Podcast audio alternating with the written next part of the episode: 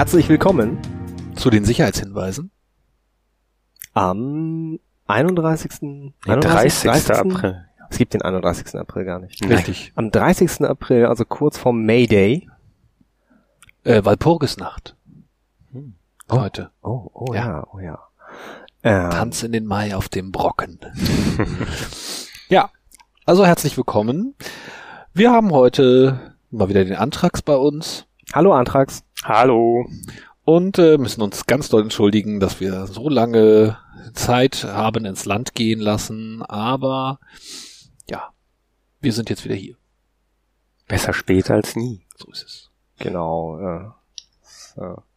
Lieber, lieber spät und gut als äh, irgendwie gerusht und dann doof. Wollen wir hoffen, dass es klappt heute Abend. Ich schaue gerade noch mal nach. Wir haben nämlich ähm, ein paar Errat Errata zur letzten Folge. Feedback. Genau, das hast du eingesammelt bei bei Hörern. Hab ich. Genau, ja, es wu- es wurde mir so zugetragen, dass, äh, dass, dass Dinge da noch äh, zu klären wären. Genau, ich erinnere mich auch noch ganz grob. Es war auf jeden Fall so. Ah, hier, ein Hörer wies uns darauf hin. Hm.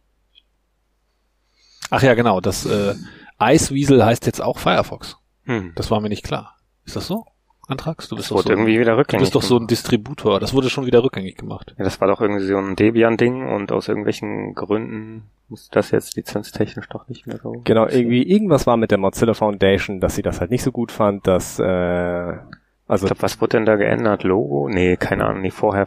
ja, Logo, Logo irgendwas- und Name, weil Nee, das war ja die Debian Konsequenz. Ja. So, ja, und jetzt dürfen sie es einfach ganz normal wieder benutzen, weil sie Ja. gemerkt haben, wie albern das ist. Genau, aber es gab, glaube ich, also der Grund war ja, was waren das für Änderungen? Ich bin da Also, auch nicht so ganz drin. Um noch einmal den Hintergrund zu erklären, der, es gibt ja von der Mozilla Foundation den äh, Browser Firefox und es gibt davon eine Open Source Variante, die quasi so direkt, ähm, ja, die Iceweasel heißt, die im Prinzip einfach nur der, ja, Open Source Bild vom Firefox ist. Also der Firefox ist ja im Prinzip auch Open Source, aber der steht, glaube ich, nicht unter der gleichen Lizenz. Ah ja, der GPL. Genau, ja, ist der Iceweasel wirklich unter der GPL? Es gibt ja eine eigene Wikipedia-Seite dazu, die hätte ich mir Oh. natürlich vorher nochmal durchlesen Ja, können. das ist ganz schlimm, wenn wir jetzt bei den Errata wieder Errata machen, das ist, äh, also wieder Fehler machen. Ja, äh, Ja, erraten eher, Erraten ne? begehen, richtig, Ähm, so ist es. also, äh, Ryder heißt jetzt Twix und ähm, Iceweasel heißt jetzt doch wieder Firefox. Juhu! Back to the Vielen roots. Dank fürs Feedback. Ja. Und wir wollten darauf hinweisen, dass man mit Ghostery sehr wohl auch äh, tatsächlich Requests blocken kann und nicht nur, wie von uns behauptet, äh, sich anzeigen lassen kann, welche Tracking-Netzwerke da aktiv sind. Genau, ja, das habe ich dann auch äh, fasziniert festgestellt und das gleich mal ausprobiert und äh, prompt ging irgendein Werkzeug, was ich für die Arbeit brauche, nicht mehr richtig, weil es hat dann irgendeinen Tracker geblockt, der aber irgendwie so drin war im JavaScript, dass äh, der Rest nicht mehr geladen ist. Ich habe damit neulich wieder total gepunktet, weil ich so eine, Pay so eine Paywall ausgefiltert habe, einfach so. Und das glauben ja Leute dann immer, das ist Hm. so Magie und so arkane Dinge getan. Also ich war bin immer fasziniert von den Paywalls, wo man dann äh, einfach auf äh, den, wie heißt der Modus? Den Reader View von Firefox wechselt und alles lesen kann. Ja, stimmt. Äh, dann haben sie das irgendwann rausgepatcht und dann haben sie eine einfache Cäsar-Chiffre auf ihre Texte gelegt. Nein. Und äh, die ist halt einfach eine klassische Cäsar-Chiffre, so dass wenn man ein bisschen geübt ist, dann kann man das einfach trotzdem weiterlesen. Aber da gab's doch auch äh, immer so, wie heißt Grease Monkey Skripte, die das so. Genau, ja, also. Aber soweit ich weiß, haben die meisten das halt auch verstanden, dass das jetzt irgendwie keine so gute Idee ist und Wa was ist Grease Monkey? äh, der führt noch so seitenspezifisch JavaScript-Kram aus, um Dinge zu tun. So Also- Style oder funktionstechnisch. Installierst du dir selbst in dein Genau, in du hast so ein deinen Browser? Add-on, das heißt Grease Monkey Ah. und da kannst du halt äh, seitenspezifische Load-ins oder was auch immer, ich weiß jetzt nicht genau, wie in Also ich kann selber ein Kontext das Skript ist. reinhacken, was Ja, dann genau. läuft. Ah ja, okay. gibt Okay, halt auch also- so eine Datenbank und Gibt- Meinst du, es gibt da ein YouTube-Plugin, wo man, bevor man auf ein YouTube-Video in den Vorschlägen klickt, sieht, ob es gut oder schlecht bewertet ist? Wenn nicht, ich hätte sowas gerne. Hörerpower, programmiertes. Genau, also, also Also wie, wie oft klickt man da auf sowas und dann ist es halt ein scheiß Video, was halt nur so ein Clickbait ist. Äh, manchmal ist es aber auch was Gutes und äh, man könnte die Clickbait sofort erkennen, wenn das einfach angezeigt werden würde. Hm. Jedenfalls diese, diese Sachen, die jetzt teilweise hinter diesen Paywalls sind, da, die haben das, glaube ich, tatsächlich meistens ausgetauscht und da ist jetzt einfach nur so ein verblurrtes Lorem Ipsum dahinter. Also ich glaube, das geht oft gar nicht mehr, was du beschrieben hast. Also bei Also- dem Fall, wo ich jetzt da war, da ging das wunderbar. Immer noch? Ja. Oh, Es sehr war schön. einfach nur so ein bitte pay later Ding, was da drüber gelegt wurde. Ja, die armen Verlage, die, die wissen gar nicht, wie ihnen geschieht da. Ja, ja.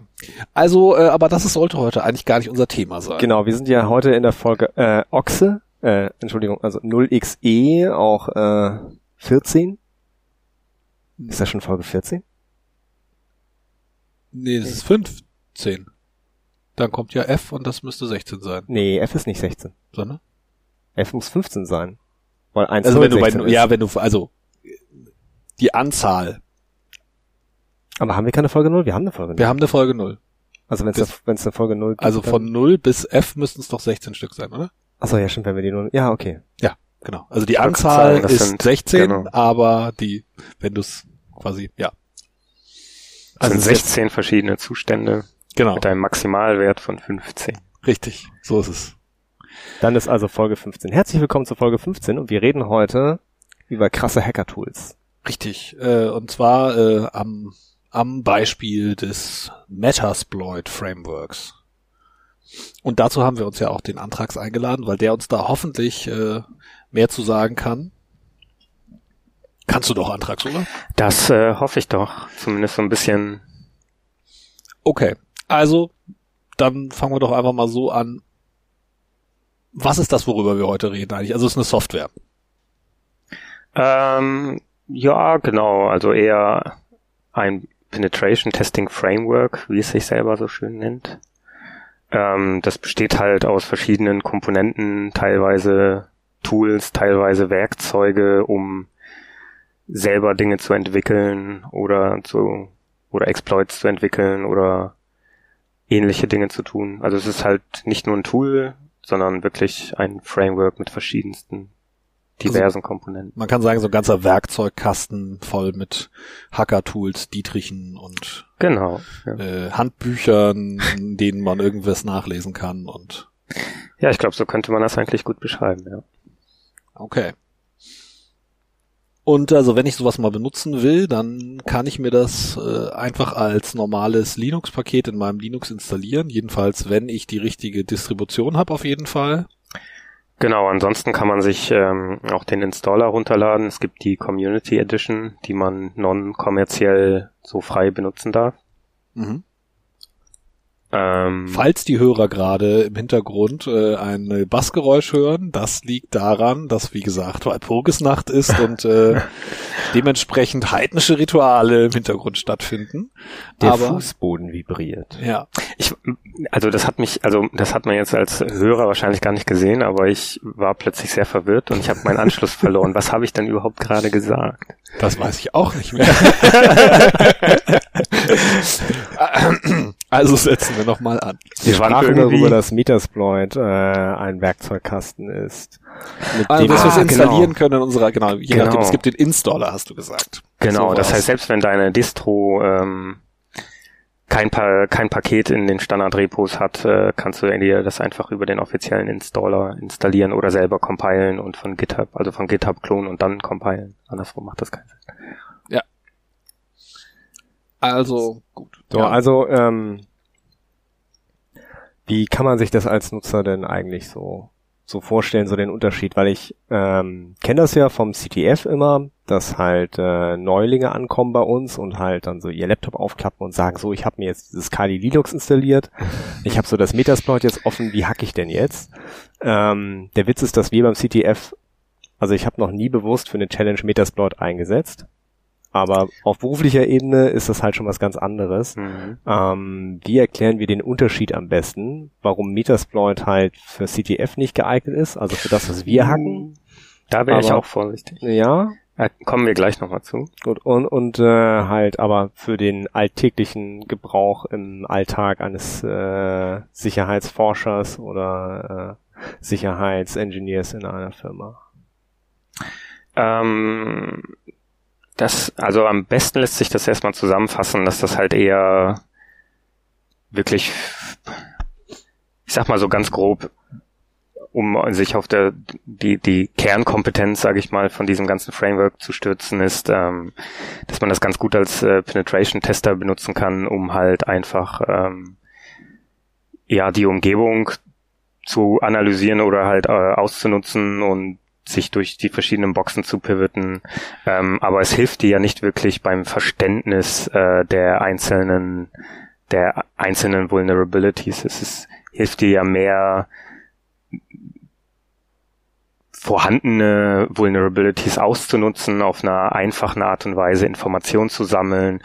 Ähm, das ist, glaube ich, genau der Punkt. Also ich mhm. glaube, das Metasploit Metasploit Framework hält so diesen ganzen Prozess zusammen, den du mhm. quasi hast, wenn du eben Penetration Tester bist oder so, weil also wenn du in so einem CTF bist, da hast du im Wesentlichen so ein recht begrenztes Aufgabenfeld. Du musst erstmal verstehen, was ist deine Aufgabe, was kannst du hier tun, aber es ist trotzdem irgendwie so ein begrenztes Problem und wenn du so Penetration Tester bist, dann hast du in der Regel einfach erstmal also die zwar schon deinen Scope irgendwie klein zusammengelegt, so was ist, was will ich jetzt eigentlich, was soll ich testen, so was ist mein mein Job, aber trotzdem hast du ja so eine erste Phase, wo du erstmal ganz viele Informationen sammelst und alles möglich und ne und das wird ja schon abgebildet vom Framework, was du beim CTF in der Form einfach gar nicht hast.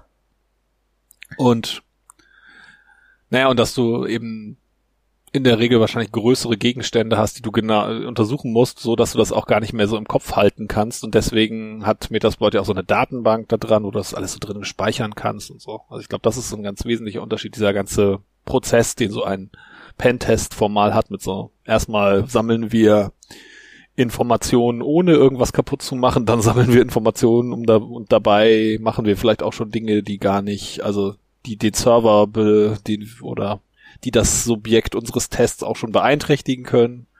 Und ja, genau. dann fangen wir erst so mit dem richtigen da reinstochern an. Ja, und also genau, Metasploit hilft dir halt unheimlich dabei, ähm, das zu streamlinen, also damit du halt ein Tool hast, in dem du halt ähm, viele dieser Aufgaben einfach machen kannst und die dir da helfen, die verschiedenen Aspekte irgendwie von einem Penetrationstest zu machen. Allerdings, äh, wie schon anfangs äh, gesagt bei der bei der Einleitung, was äh, Metasploit überhaupt ist, es besteht ja aus vielen kleinen Komponenten, die du auch getrennt äh, benutzen kannst. Das heißt, es gibt durchaus auch Module davon, die du in einem CTF durchaus einsetzen kannst. Zum Beispiel, äh, wenn du jetzt bei einer Binary Exploitation einen bestimmten Offset bei einem Overflow finden willst, dann kannst du auch äh, Pattern erzeugen lassen von Metasploit oder du kannst Kann das Radare nicht inzwischen auch? Ob, ja, bestimmt. Ich weiß jetzt nicht explizit, ob Radare Pattern und Offsets machen kann, aber garantiert auch. Das müsst ihr erklären, was Radare ist. Das ist ein Reverse Engineering Toolkit oder nennt es sich selber auch Framework? Ich glaube, es nennt sich Debugger. Also Radare selbst nennt, nennt sich, glaube ich, Hex Editor. So fing es an und Radare 2 kann dann so ein bisschen ja. mehr. Das kann so ziemlich äh, jedes äh, halbwegs geläufige Binary-Format äh, disassemblieren und äh, analysieren, hat grafische, äh, also ASCII-basierte, aber trotzdem grafische Möglichkeiten, um halt äh, Programme zu debuggen und äh, halt auf äh, Schwachstellen hin zu untersuchen und diese auch noch auszunutzen und äh, ja, ähm, eine also, eigene Folge. Ja. Eigene Folge. Also wenn man so ein kompliziertes genau. Stück Software hat, dann kann man damit drin rumspielen. Genau, aber also ähm, nochmal, um, um den nicht-technischen Hörer irgendwie den Unterschied äh, zwischen äh, so händischem Hacken, wie es halt beim CTF mhm. häufiger da ist, und äh, zwischen äh, Metasploit zu, zu geben. So wie ihr das gerade gesagt habt, ist es halt so, ähm, bei einer CTF-Challenge hast du halt ein ausgebautes Türschloss vor dir liegen und das äh, musst du sozusagen einmal aufbiegen, damit es halt, äh, oder aufknacken, damit es halt äh, gelöst ist. Und du musst den Dietrich selber bauen dafür. Ja, kannst du, mhm. oder du aber also könntest theoretisch da auch Metasploit dann drauf einsetzen. Da hast du dann so ein Set von irgendwie den eine Million geläufigsten Schlüsseln. Einer davon könnte vielleicht passen. Und ähm, bei beim Metasploit guckst du dir das ganze Haus an, automatisiert, also lässt, lässt halt sozusagen ein Metasploit laufen, das klopft halt an jedes Fenster einmal an, guckt alle Schlösser an und äh, sagt dir dann so, ja, da und da sind zwei Schlösser, die sind, sehen irgendwie so nach äh, 0815 Bauart aus. Äh, wenn du jetzt hier sagst, äh, hier ist der Set von uns bekannten Schlüsseln für diese Schlösser dieser Bauart, können wir die mal alle kurz ausprobieren, dann musst du dich nicht selber darum kümmern. Ungefähr so. Ja, also damit hast du auf oh, jeden Fall so diese, Ex, diese wie heißt das, Pre-Exploitation-Phase, wo du Informationen sammelst, das ist auf jeden Fall damit schon mal ganz gut beschrieben. Also bei einem CTF wird man halt auch nicht wirklich, also ich glaube nicht, dass du Challenge mit irgendeinen von den vorhandenen Exploits da lösen kannst, aber du kannst halt eher, wie gesagt, so Komponenten daraus benutzen, wie Shellcodes oder Encoder oder Pattern-Generatoren. Aber so selber, ich lass da mal irgendwie auf so eine CTF-Challenge etwas scannen und dann macht er so ein Exploit und dann habe ich Shell. Das wird, glaube ich, niemals funktionieren. Ja, ich hoffe nicht, dass das jemals funktionieren wird, außer bei den ganz einfachen Challenges. Aber halt, um irgendwie den Unterschied klar zu machen. Also jetzt halt nicht den Unterschied klar zu machen für Leute, die wissen, was CTF ist und die halt regelmäßig mit uns hacken, sondern eher um den Unterschied klar zu machen für Hörer, die halt, mhm. denen ich halt die Sachen immer gerne bildlich erkläre und halt sage, das okay, stimmt, ja. Äh, wie gesagt, dieses Framework, dieser Werkzeugkasten, der ermöglicht halt bestimmte Dinge automatisiert abzutesten von bereits bekannten, gelösten äh, Sicherheitslücken. Also nicht, nicht gelösten, sondern halt bekannten Sicherheitslücken und wie man sie ausnutzt, schon bereits fertig. Das heißt, man muss das, was man schon kann oder kennt, nicht nochmal neu entwickeln, sondern man hat dann halt den fertigen Schlüssel und kommt halt durch diese Tür schon mal durch. So. Das ja, klingt das, wie Hacken für Script-Kiddies. Nee, würde ich jetzt, also das Problem ist, oft wird es halt damit auch in Verbindung gesetzt, weil wenn so ein typisches Script-Kiddie ankommt, dann holt es sich Metasploit und dann glaubt es halt jetzt der mächtigste Hacker zu sein.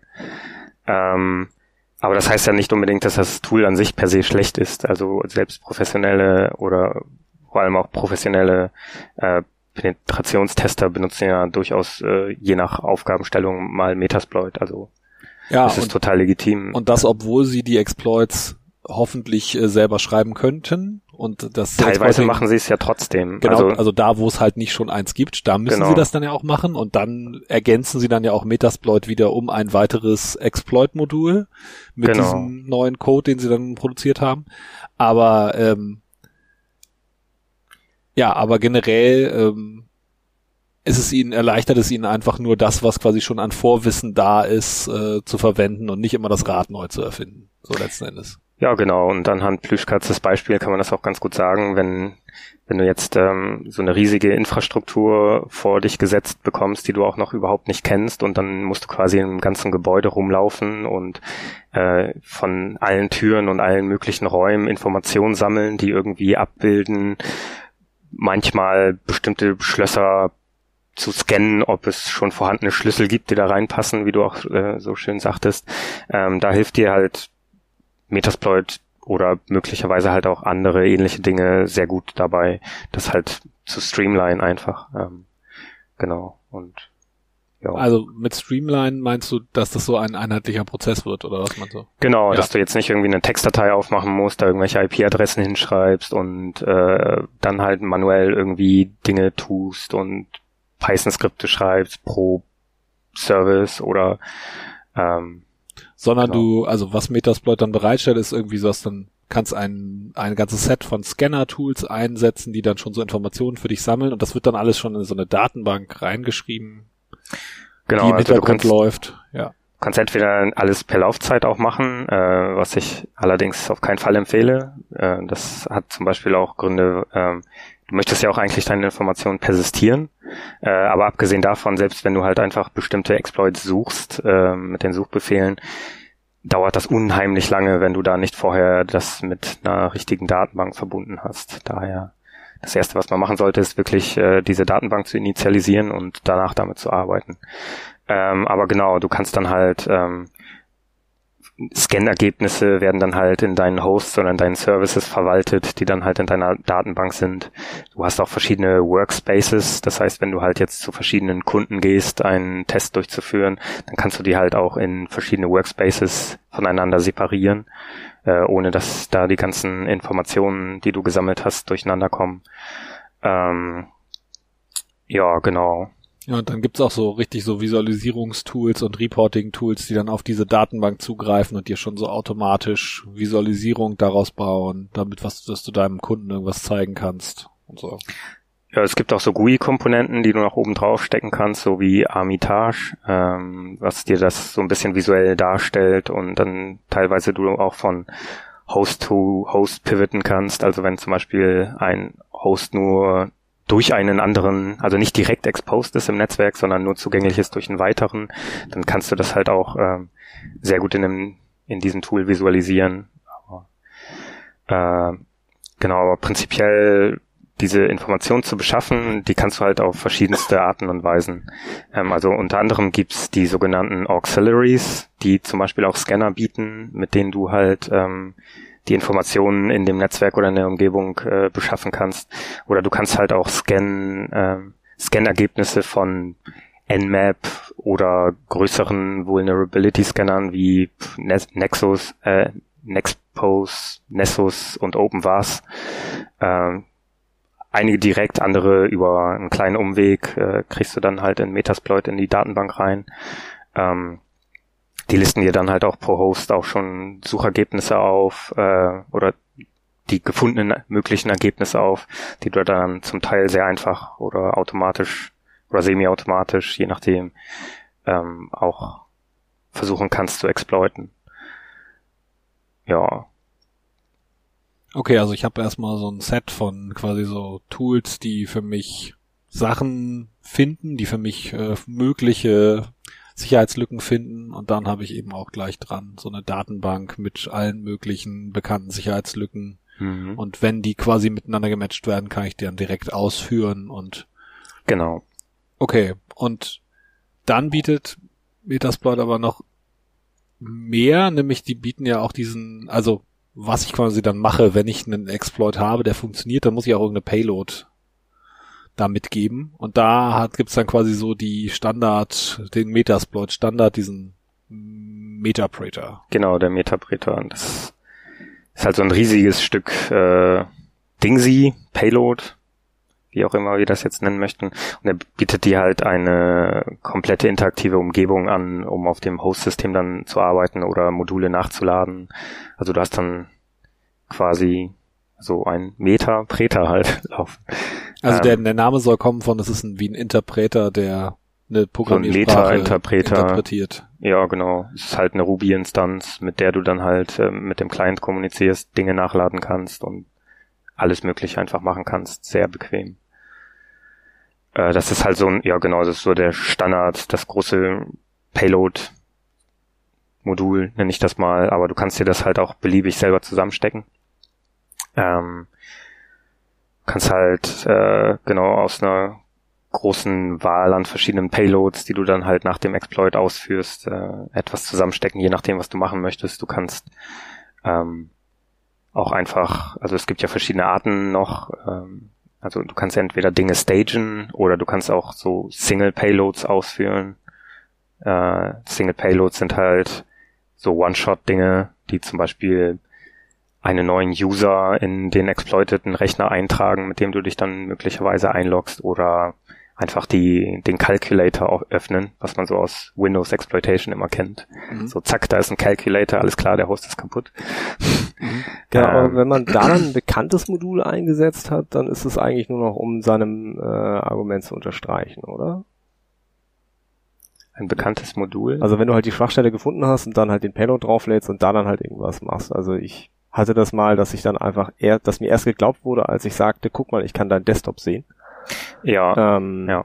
Oder hier, ich kann Dateien in dein in dein Root-Dateisystem schreiben oder sonst was. Ja, ich war selber ja. beeindruckt, was wie wie wie wie, äh, wie krass einfach dieses äh, das Framework einem so ein Tool gibt, angeboten hat. Einfach so, ja, hier ist jetzt die Schwachstelle, kommst du auf den Rechner drauf und äh, hier äh, Remote äh, Desktop aktivieren und sowas. Und dann hatte ich einfach einen Remote Desktop und mhm. konnte einfach zugucken, was der äh, angegriffene Nutzer sozusagen tut. Ja, leider ist eins zu eins. Mhm. Das und mit Fernwa Fernwartungskontrolle.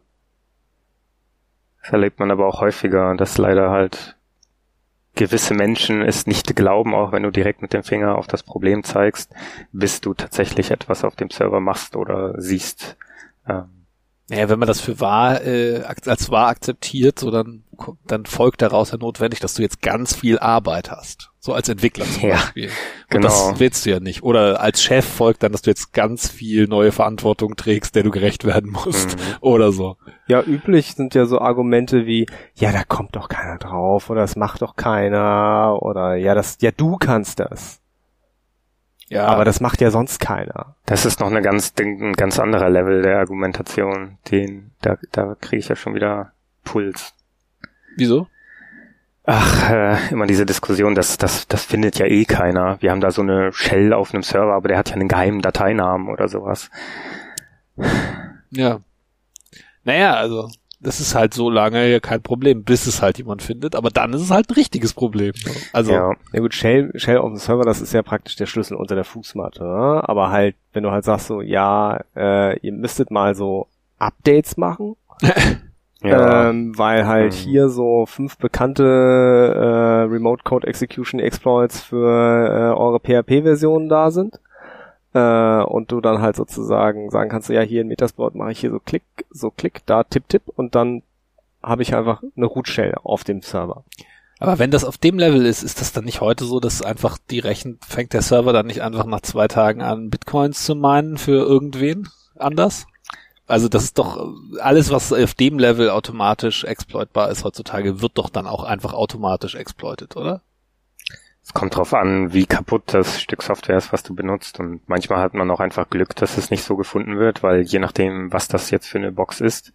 Aber oft werden halt natürlich auch automatische Scans über alles Mögliche oder irgendwelche Shodan-Suchergebnisse benutzt, um dagegen ähm, Dinge zu werfen.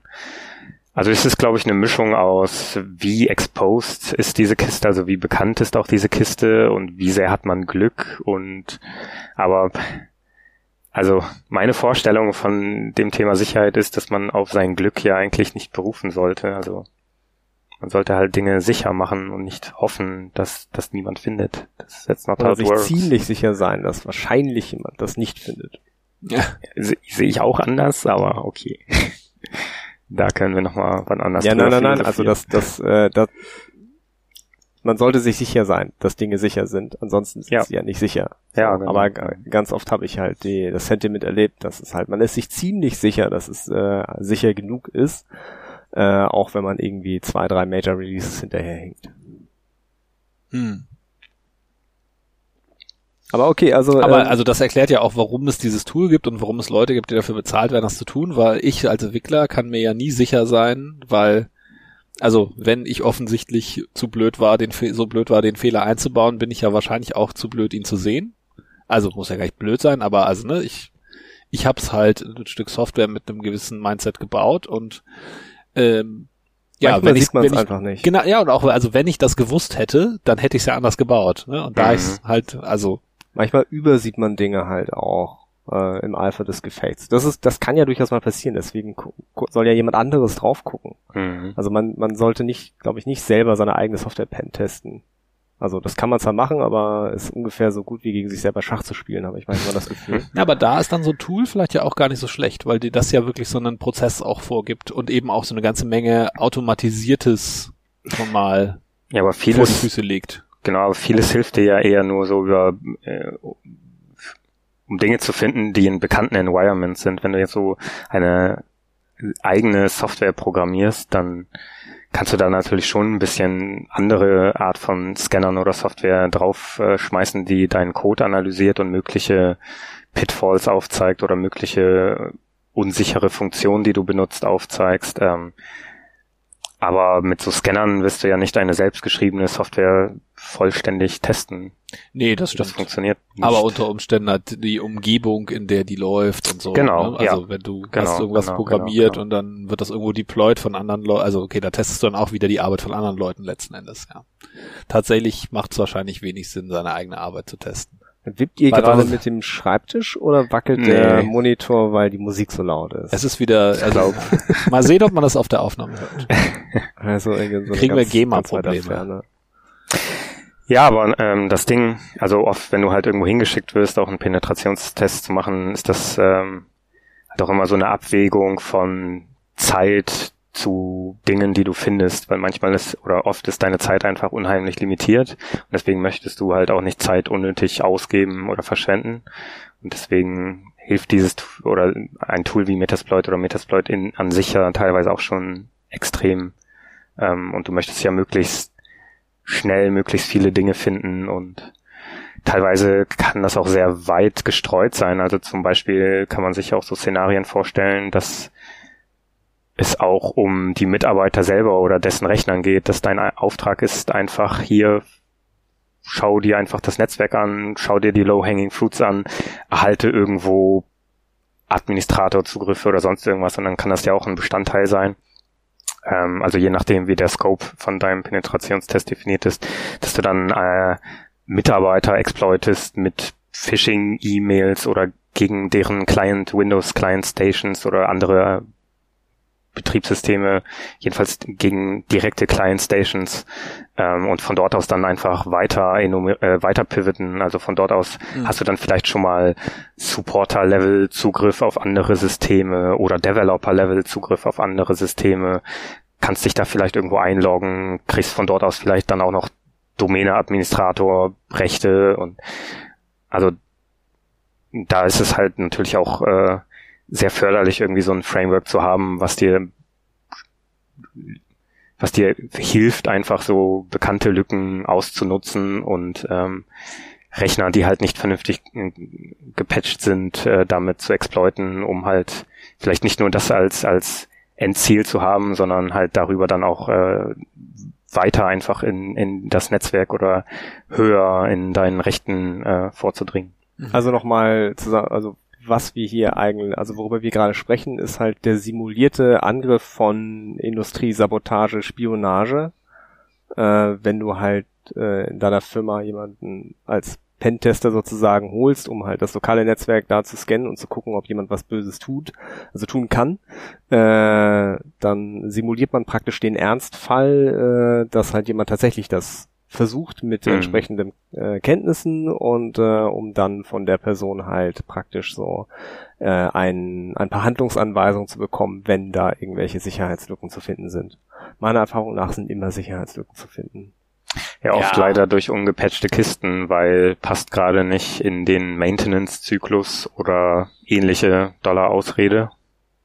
Ja, wobei also ein Penetrationstest umfasst ja in der Regel noch deutlich mehr, also oder kann deutlich mehr umfassen, als irgendwie die Software zu testen. Und da habe ich ja immer den Eindruck, dass die Software häufig gar nicht das größte Problem ist, sondern eben die, Proz die Unternehmensprozesse und ähm, ja, so Userverhalten letzten Endes, dass das meistens die größten Einfallstore sind. Ja, aber User kannst du nicht patchen. Nee, aber du kannst sie Du schulen. kannst sie schulen. Ja. Und das- also kannst du sie schon patchen. Ja, also kannst du Security Awareness Schulungen machen und also ich glaube tatsächlich Prozesse überarbeiten und Mitarbeiter Mhm. schulen, das bringt tatsächlich am allermeisten, weil du dann auch das Entstehen neuer Probleme verhinderst. Also wenn du deine, wenn deine Developer Security Awareness Schulungen kriegen und denen einfach jemand mal sagt, wenn du das so machst, dann denk doch mal an das und das und wenn du dieses tust, dann ist das doof dann züchtest du das Problem langsam raus, so aus deiner, aus deinem, deinem Technologie-Stack. Ja, und je nach, je nach Scope kann es schon auch Bestandteil sein, die tatsächlich dort entwickelte Software selber zu analysieren. Also entweder Whitebox oder Blackbox. Also entweder mit, mit sichtbarem Zugriff auf dessen Source Code oder halt einfach von außen. Äh, Ja, da, das hat mich, das, hab ich, das wollte ich immer schon mal wissen. Vielleicht kannst du mir das erklären, Antrags. Es gibt ja da so, es gibt ja so zum einen dieses Whitebox, Greybox, Blackbox mhm. Äh, und dann gibt es irgendwie noch so eine andere Metrik, wo, ähm, wo du so Tandem und also wo, wo es so eine Kategorie Tandem-Test gibt.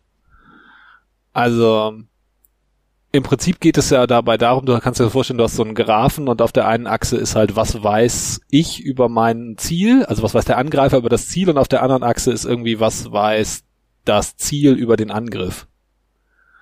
Und bei so einem Whitebox könnte man ja, also ne, bei einem Whitebox-Test würde man sagen, so beide Seiten wissen irgendwie so maximal viel übereinander. Ne? Also die Leute, die angegriffen wiss, wissen werden, da, äh, die angegriffen werden, wissen, dass sie angegriffen werden und der Angreifer weiß irgendwie so auch das, was das Ziel über sich selbst weiß, quasi, er hat es an Informationen zur Verfügung. Aber also ja. kennst du diese unterschiedlichen Metriken? Das ist mit zum Beispiel so ein Tandem-Test. Hast du den, kennst du den Begriff? Das äh, habe ich tatsächlich noch nicht gehört. Ich höre das auch ja. das erste Mal. Ah, okay. Also Whitebox, Greybox, Blackbox ist das klar. kennt man, ja. Ähm, Meinst du vielleicht die, also äh, den Unterschied zwischen Red Team und Blue Team? Nee, nee, nee, das, das meine ich. Also das ist ja so, wenn du so eine Attack-Defense Simulation machst, dass du quasi so ein Team hast von Leuten, die die Inter Unternehmensinfrastruktur verteidigen müssen genau. und ein Team, was angreift. Nee, nee, sondern das heißt, meint tatsächlich so, dass quasi die Penetration-Tester wirklich so kooperativ zusammenarbeiten mhm. innerhalb des Tests mit den Mitarbeitern. Mhm. Das, glaube ich, ist mit Tande, also um auch so ein besseres, quasi eine höhere Akzeptanz dann irgendwie für den, für die Ergebnisse des Tests und so zu generieren, damit die quasi die Mitarbeiter auch so involviert sind in das Generieren der Erkenntnisse, die dann am Ende von ihnen ja irgendwie umgesetzt werden müssen. Mhm. Aber nee, also gut, wenn du das, nee, wenn ihr beide das noch nicht geläufig. gehört habt, okay. Naja, gut, also nur wenn man es nicht gehört hat, heißt es nicht, dass nee. es nicht irgendwie gängig ist oder Nö, so. aber ne? das stimmt. Ähm, ja. Aber also was was ich halt sozusagen äh, halt kenne, was irgendwie wichtig ist, ist halt, dass die Leute wissen, dass sie angegriffen werden, aber halt keine Aktionen durchführen sollen, weil ansonsten hört man nicht dann irgendwie so, ja, dann, äh, wenn ich, wenn ich sowas sehe im Log, dann äh, blackliste ich einfach die IP.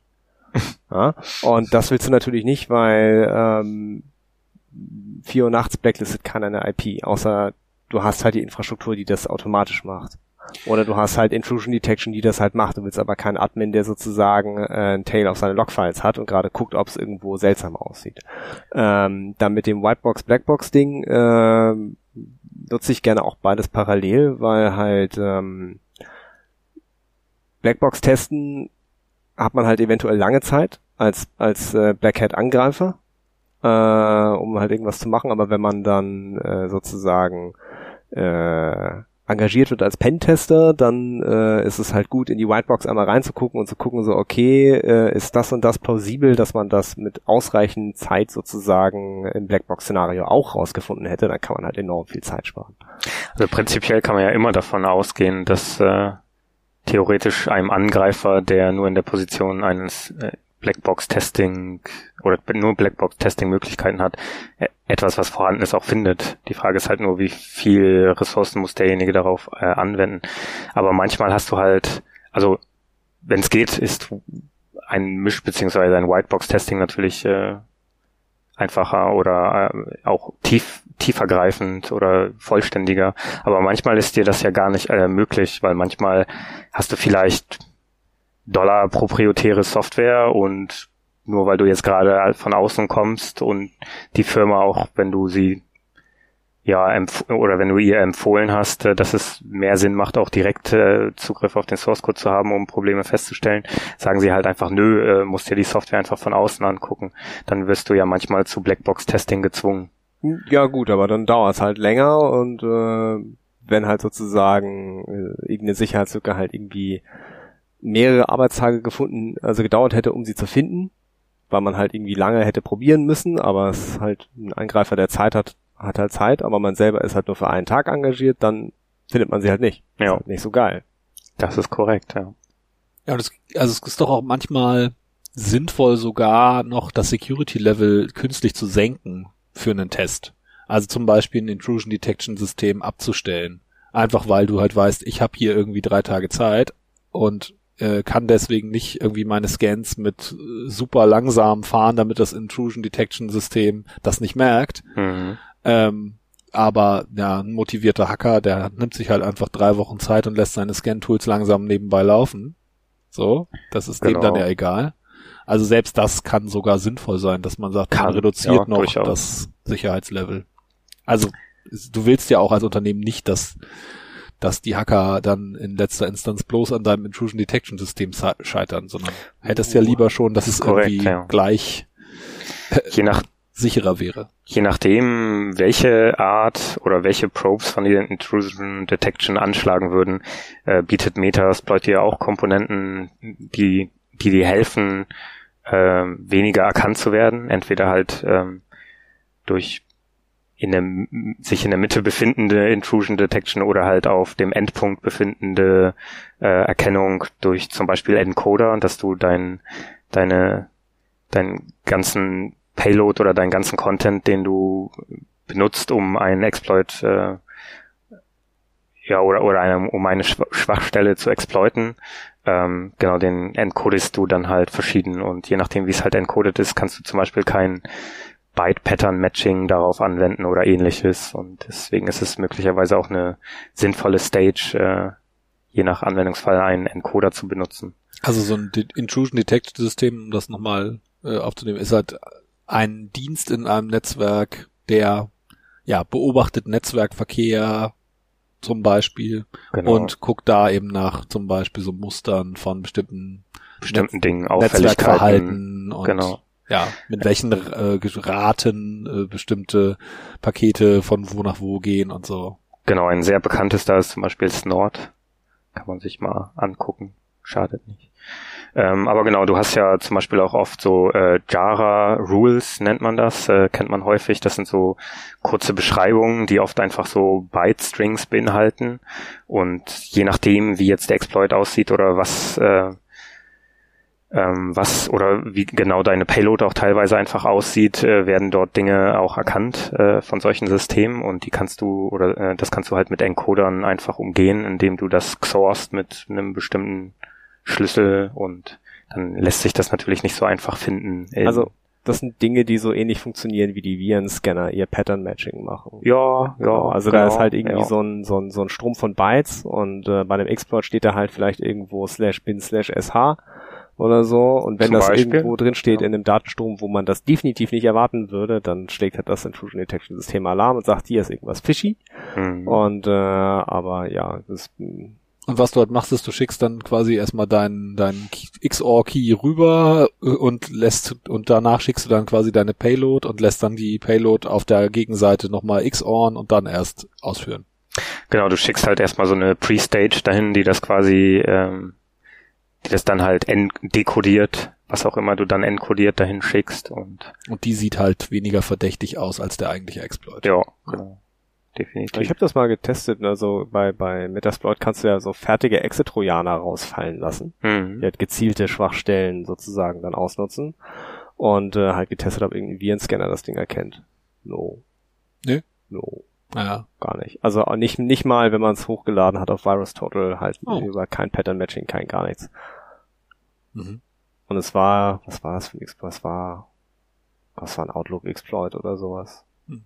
Ja, das ist schon so klassische, klassische Ja, aber einer, der halt schon seit irgendwie zwei Jahren oder sowas in der Datenbank drin steht. Da war ich fasziniert. Naja gut, also wir wissen ja alle, dass wir einen Scanner haben nicht so die optimalsten Erkennungsraten. Das ist halt äh, einfach so. Nein, leider nicht. Ähm, aber ich, ich würde gerne nochmal auf diese Datenbanken kurz eingehen, weil mhm. das ist ja was unglaublich Praktisches, ist ja, dass halt diese Vulnerability-Datenbank mit fertigen Exploits sozusagen zur freien Verfügung steht. Mhm. Also ähm, das äh, irgendwie so ein einfaches Szenario ist dann halt so, oh, ich habe jetzt einen Webserver, da habe ich festgestellt, da läuft so PHP in der bestimmten Version. Und dann gibt es eine Datenbank, wo halt Leute, wenn sie eine Sicherheitslücke dazu gefunden haben, äh, die da eintragen mit dem fertigen Exploit-Code für Metasploit. Das heißt also, ich gucke einfach nur, welche PHP-Version ist das und dann lasse ich Metasploit für mich in diese Datenbank gucken und Metasploit sagt so, ja, da sind zwei Sachen bekannt, äh, da musst du eigentlich nur irgendwo einen Printbefehl haben und dann wirfst du da diesen String rein und dann hast du einfach Code Execution. Ja. Und, und, und Metasploit sagt dir sogar, ja, und de, dieser Exploit ist besonders stable, der ist, äh, der funktioniert eigentlich immer, oder der hier, der ist so ein bisschen nicht ganz so toll und Also Genau, das basiert so ein bisschen auf Rückmeldungen und Genau, und das wird ja, das wird täglich gefüttert praktisch, Ja. diese Datenbank. gibt's ja. andauernd Pull-Requests. Ja. Das ist ganz normal in deren ähm, GitHub. Ja, und das hat ja aber dann auch, also deswegen kann man ja auch immer so sagen, wenn quasi ein Exploit da angekommen ist, dann gucken sich halt auch so die, die bösen Jungs, die ihre, die ihre Trojaner-Baukästen und ihre Botnet-Baukästen und so verkaufen irgendwo, die gucken da halt auch rein und gucken sich dann da ab, wenn es da einen schicken neuen Exploit gibt, dann bauen die den halt ein, wenn der sich zur Verbreitung ihres Botnetzes äh, lohnt und so. Und deswegen kann man das auch, wird das immer so als Indikator auch genommen, ne, so in der Security-Presse und so, von wegen, ja, wenn das jetzt in Metasploit ist, dann ist das auch bald überall verfügbar bei den, bei den bösen Jungs, die das automatisch exploiten. Und Hm. Gibt's da eigentlich so einen so einen so einen so einen Ehrenkodex, ab wann da Dinge auftauchen? Oder ist es einfach ab Prinzipiell sobald werden, oder? bekannt einfach rein, wenn irgendjemand sich die Mühe macht und äh, einen entsprechenden Exploit dafür baut. Also quasi ganz normale, ja, äh, Disclosure, sobald das halt, Irgendwie bekannt ist, Ja.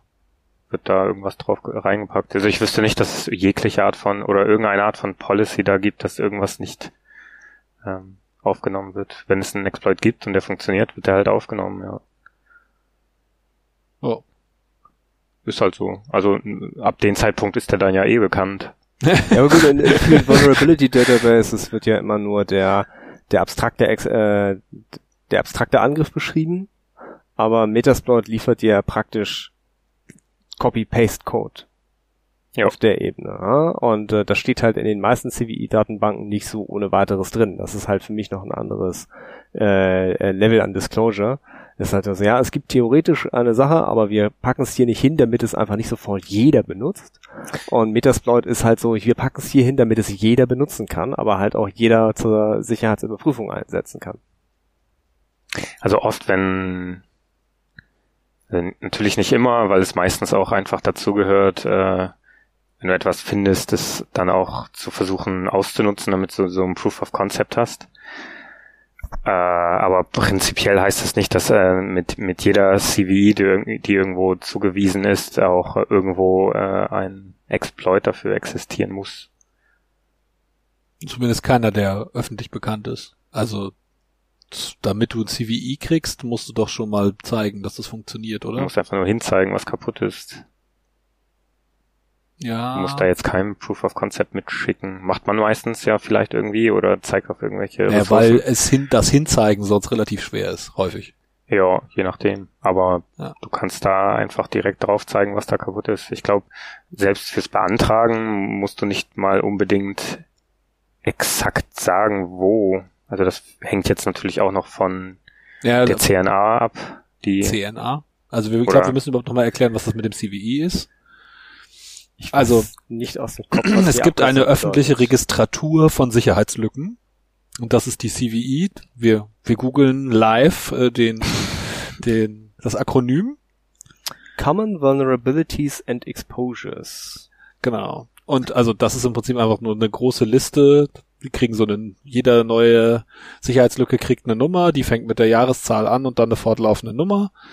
Und äh, ja, die werden, also die kann man halt beantragen. Man kann sagen, ich habe hier eine neue Sicherheitslücke und ich, aber ich verrate noch nicht, was es ist, aber dann kriegt man schon mal eine Nummer und kann schon mal so grob reinschreiben, so ja, ich habe hier was und das ist jetzt, habe ich schon mal mitgeteilt dem Hersteller der Software oder so und die gucken mal und dann, wenn man das dann irgendwann responsible, hoffentlich disclosed, dann äh, kann man kann man quasi weitere Details nachliefern, wie es genau aussieht und so und genau. Und du hattest jetzt noch eine Abkürzung gebracht, Antrax. Was Das ist sind so verschiedene, also es gibt verschiedene Entitäten, die so ähm, IDs rausgeben können. Ja. Das, genau. also CVE und die andere, die du jetzt genannt hast, war? Nee, das sind einfach, das ist nur das Akronym Ach so, für die für verschiedenen, die verschiedenen Entitäten. Entitäten, die Blöcke haben, die sie selber verwalten und rausgeben dürfen. Und die heißen?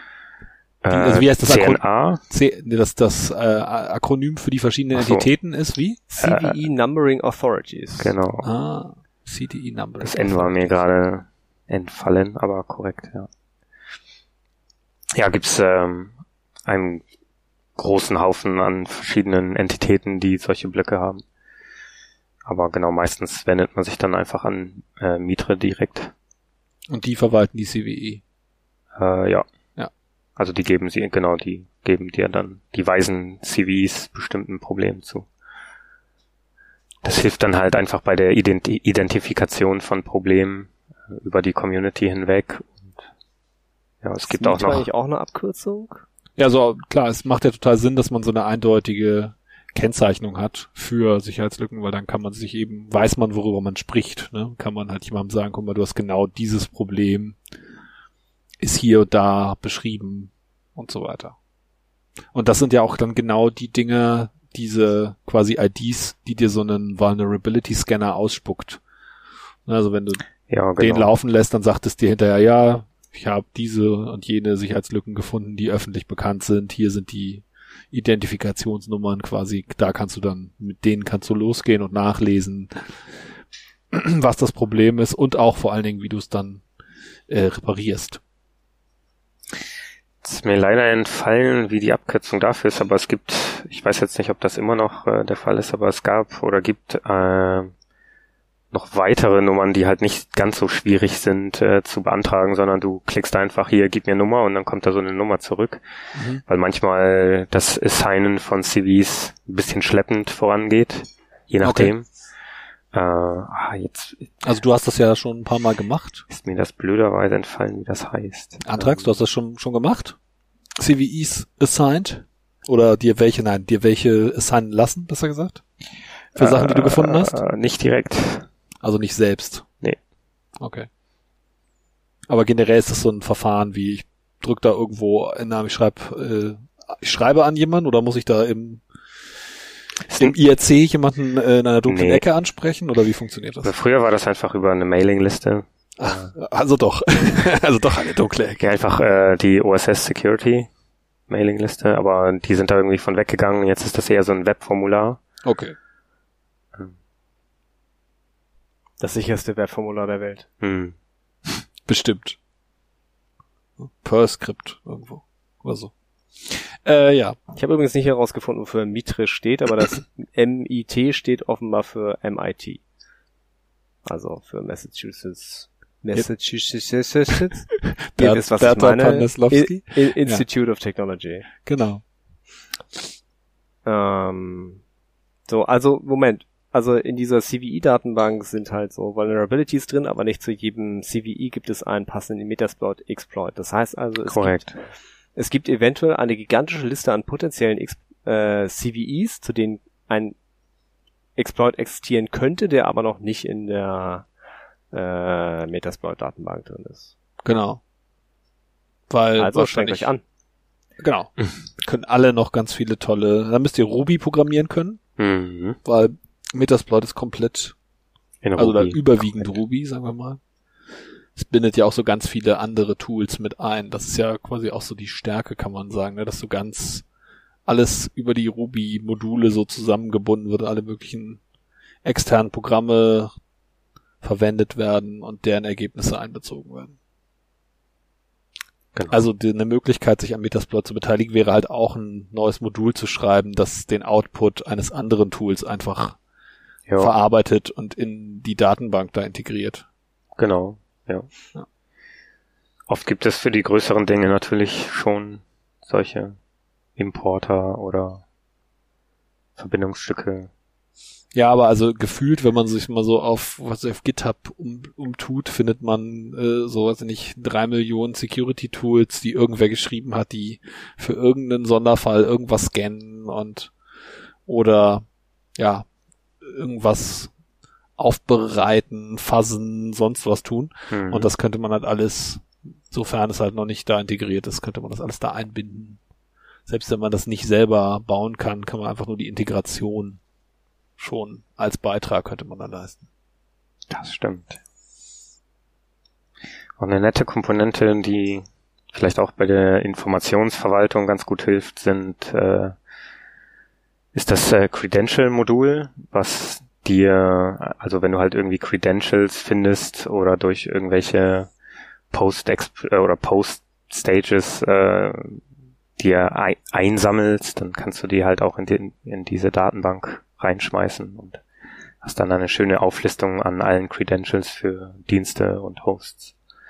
Ähm, weil die Leute ja geneigt sind, ihre, also zumindest mal die Usernamen werden sie ja an vielen Stellen äh, wieder zum Einsatz kommen, aber auch äh, Credentials gerne mal. Ja, genau. Also je nachdem, was das jetzt auch für ein Service ist oder wie die oder oder was für Rechte du auf irgendeiner Kiste erlangt hast, stehen die ja entweder manchmal in einer Datei oder du ziehst die jetzt irgendwie aus weiß ich nicht, einer anderen Datei und brute force die vielleicht oder ähnliches. Und es gibt auch äh, ganz viele verschiedene Post-Exploitation-Module, mit denen du dann halt so Credentials dir zusammen suchen kannst. Okay. Also in der Post-Exploitation-Phase ist, also ist das nicht eigentlich, also da passiert doch im Wesentlichen versuche ich doch da, mich dann irgendwie von dem System, was ich exploitet habe, mich nochmal weiter zu bewegen auf andere Systeme und quasi den, so noch eine Iterationsstufe dran zu hängen, zu sagen, ich gucke mich jetzt nochmal neu um, ich mache quasi nochmal mhm. neu Intelligence und dann, oder? Jein, also diese, zumindest viele dieser Post-Exploitation-Module, die bauen ja erstmal darauf auf, dass du jetzt Zugriff zu dieser Kiste erlangt hast äh, und dieser Zugriff kann dir ja möglicherweise helfen, weiterzukommen, indem du halt zum Beispiel Firefox Histories oder Firefox Credential, äh, äh, die Credential Datenbank, äh, also diese gespeicherten Passwörter oder andere Dinge scannst auf dem Host, also so Browser, Browser-Geschichten oder Credentials von anderen Programmen wie Skype oder ich weiß nicht, irgendwas ähm, kann dir dabei ja auch weiterhelfen. Mhm. Und diese oder einige dieser Post-Exploitation-Module helfen dir halt dabei, diese Informationen zusammenzusammeln. Das heißt, da musst du auch nicht dein selber zusammengeschustes Skript da irgendwo hinschmeißen oder sogar per Hand da einfach rumklicken. Ähm, natürlich kann das durchaus auch Sinn machen, vor allem bei so Custom Environments, äh, weil du halt möglicherweise an Orten auch Dinge findest, die halt nicht so Standard sind. Ähm, aber so Standardgeschichten kann, können dir diese Module ja sehr gut abnehmen, dass du dir die Zeit dafür schon mal sparst. Das äh, unterbindet dich oder hindert dich ja nicht äh, daran, selber nochmal äh, Hand anzulegen und zu gucken, was finde ich denn noch außer den Standarddingen. Das sollte man ja definitiv auch machen. Ähm. Also zusammenfassend kann man sagen, so, das ist damit Hacker das, äh, das Rad nicht jedes Mal neu erfinden müssen. Ja, genau. Dafür. Es spart dir halt schon wieder hier und da Zeit. Genau also ja, Post-Exploitation, wenn man noch nicht alles gefunden hat. Wenn man root auf dem Server geworden ist und es nur darum ging, den Server zu testen, dann, dann muss man nicht mehr weitermachen. Nö, genau, also dann bringt es nichts, wenn man auch noch sagen kann, so, oh ja, ich bin jetzt root auf dem Server, ich kann den Server jetzt runterfahren. Ich kann den Source Code jetzt kopieren. Das ist dann so, ja, du bist root auf dem Server. Musst du nicht noch mehr nachtreten. Du könntest höchstens noch einen eleganteren, einfacheren mhm. Weg finden mit einem kürzeren Pfad dahin. Mhm das wäre noch das, wo du deinem Kunden dann auch erzählen kannst, ja, und das ist noch viel einfacher und aber sonst tatsächlich dieses, ja. Dieses Credential-Ding, das ist äh, gut, weil viele Firmen haben ja immer so ein, zwei Standardpasswörter, die sie für äh, weniger wichtig erachtete Accounts äh, benutzen. Mitarbeiter tendieren dann dazu, dieses Passwort, weil sie sich das so gut merken können, für ihre Accounts zu benutzen und so weiter und so fort. Mhm. Ja. Ähm, ja, ganz häufig kann man da auch wirklich wieder die Prozesse sehen, ne? Kann man da wieder sehen, so wie, was weiß ich, was es für eine Password Policy gibt und ja, ja, ja also es, äh, das prägt dann halt auch so ein, ein, Nutzerverhalten in so einem Unternehmen. Also was, was, äh, ja, also das ist durchaus ein, äh, meiner Ansicht nach immer noch ein nicht so gut gelöstes Problem ist, wie du halt diese Flut an Passwörtern sauber verwaltest. Also wir haben ja über Passwortmanager schon mal gesprochen ähm,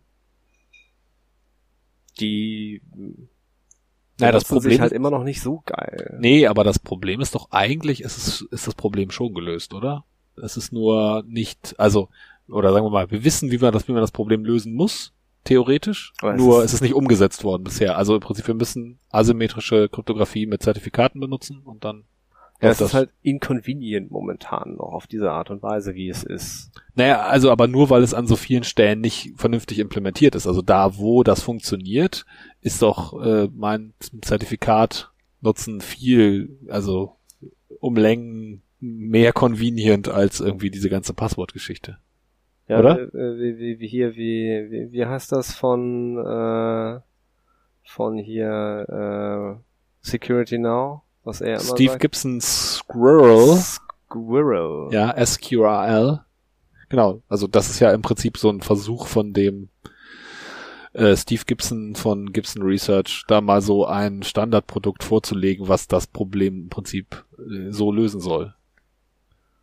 Ah, es tut noch ein bisschen mehr, glaube ich, aber Aber das, das Konzept ist das gleiche, glaube ich. Also die, die, die Grundidee. Aber halt mit diesen Passwörtern, das ist halt, es gibt ja auch ganz viele Stellen, wo das halt einfach noch nicht applikar, also, also anwendbar ist, wenn du irgendwelche Embedded-Systeme hast, die halt irgendwelche Passwörter brauchen oder so. Und ähm, dann bist du in der Firma, drehst das Ding um und dann klebt das Passwort unten dran. Ne? ähm, oder halt äh, irgendwelche äh, alten E-Mail-Tools, die halt nur eh Netz äh, intern, also filmintern äh, genutzt werden, wo dann halt äh, die Leute einfach selber noch ihr Passwort aussuchen.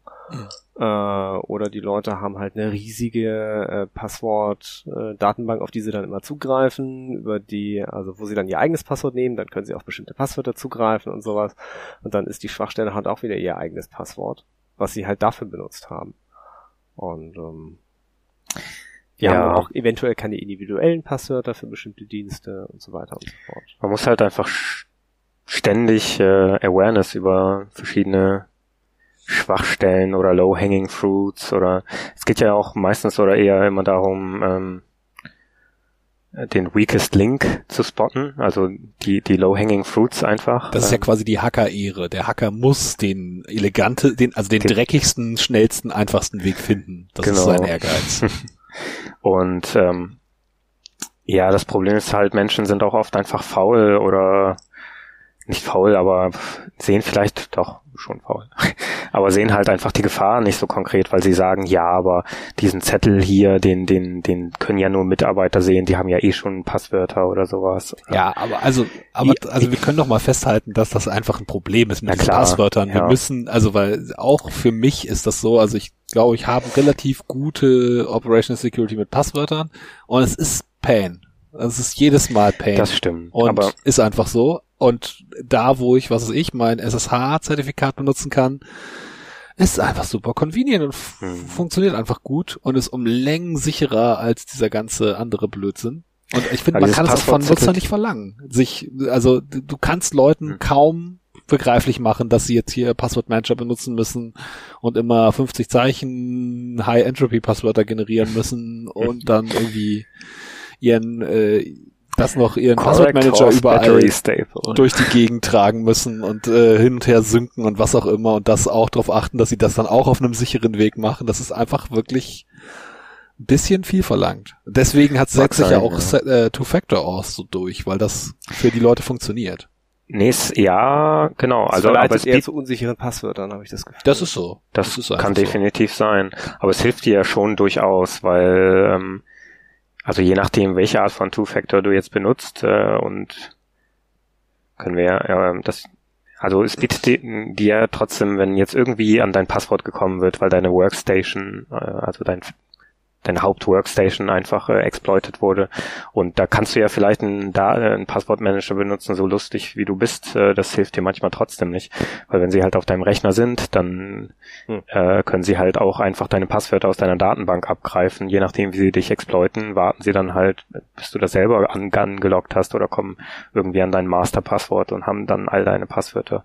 Gegen sowas äh, hilft ja Two-Factor Authentication ja auch äh, super gut, weil du halt irgendwie optimalerweise ein Hardware-Token hast.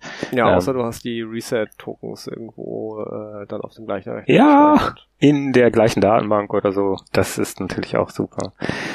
Ähm, genau, oft, was natürlich auch schon besser ist als gar nichts, aber oft benutzt man halt auch einfach so Mobile Phone ähm, Two-Factor-Token-Generatoren. Ich, ich, ich, ich äh, benutze selber einen. Ich bin damit auch sehr, sehr zufrieden. Ja, ich im Grunde auch, aber ich empfehle trotzdem eigentlich lieber Hardware-Tokens zu ich haben. habe ja so einen RSA-Döngel. Das, die sind schon cooler, weil das Problem ist so, ist ja super convenient wieder, aber es ist halt auch nur ein Telefon.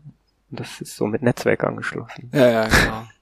Gut, ja. Ich war fasziniert. Meine Bank bot mir so ein, so ein Ding an, was aussah wie ein Telefon von vor zehn Jahren. Mit so einer ganz, ganz schäbigen 100 x 100 Pixel Kamera. Und damit konnte man dann auch so die QR-Codes am Bildschirm scannen und dann hat es da, dann hat es damit seinen, seinen Token-Generator angeschmissen mhm. und so. Ich muss mir das Ding auch mal holen. Das ich habe sowas mittlerweile auch und das, also zumindest mal theoretisch, also klar, sie können es auch wieder kaputt implementiert haben, aber theoretisch ist das ja, das ist ein sicherer Ansatz, mhm. um Online-Banking zu machen. Ne? Das, aber es ist schon auch sehr inconvenient. Muss man auch sagen. Also ich finde das total ätzend, dieses Flickr-Ding da, dieses Teil auf meinen Bildschirm zu halten und ich laufe immer noch zu meiner Bank hin, um eine Überweisung zu machen. Naja, bei Banken, also ich denke da ja immer, die müssen ja irgendwie. Naja, ich denke mal, die Banken müssen ja dafür sorgen, dass das äh, quasi das nicht lautbar wird, dass ihr System unsicher ist und deswegen müssen sie dich, müssen die Banken die Kunden retten am Ende des Tages, aber also ich habe auf dem Kongress mal mit so einem italienischen Security-Forscher gesprochen, der immer geholt wird, wenn so vor Gericht so Banken und so äh, Anhörungen haben und der sagte auch so, ja, also wenn er vor Gericht aussagt, mhm. dann zahlt die Bank. Immer. So, well. das nie vorgekommen, dass die Bank am Ende nicht zahlen musste, weil er immer zeigen kann, dass ihr Prozess halt unsicher ist und mhm. dass ihre Technologie nicht ausreichend sicher ist und dann ist der Kunde immer raus aus der Haftung. Aber gut, man ja. will ja auch nicht vor Gericht gehen. Ist halt schon scheiße, nee, überhaupt natürlich. wegen sowas vor Gericht zu gehen, aber ja. Das Problem ist, äh, dass oft auch ähm, einfach die Rechnung gemacht wird, ja, pff, wie viel müssen wir denn im Schnitt im Jahr dafür ausgeben, wenn wir irgendwie da Schaden haben? Das heißt, dann machen wir. Und wie viel kostet es, die ganzen sicher, die Prozesse und die ganzen Dinge wirklich, wirklich sicher zu machen und permanent äh, zu untersuchen, äh, damit das auch äh, sicher bleibt.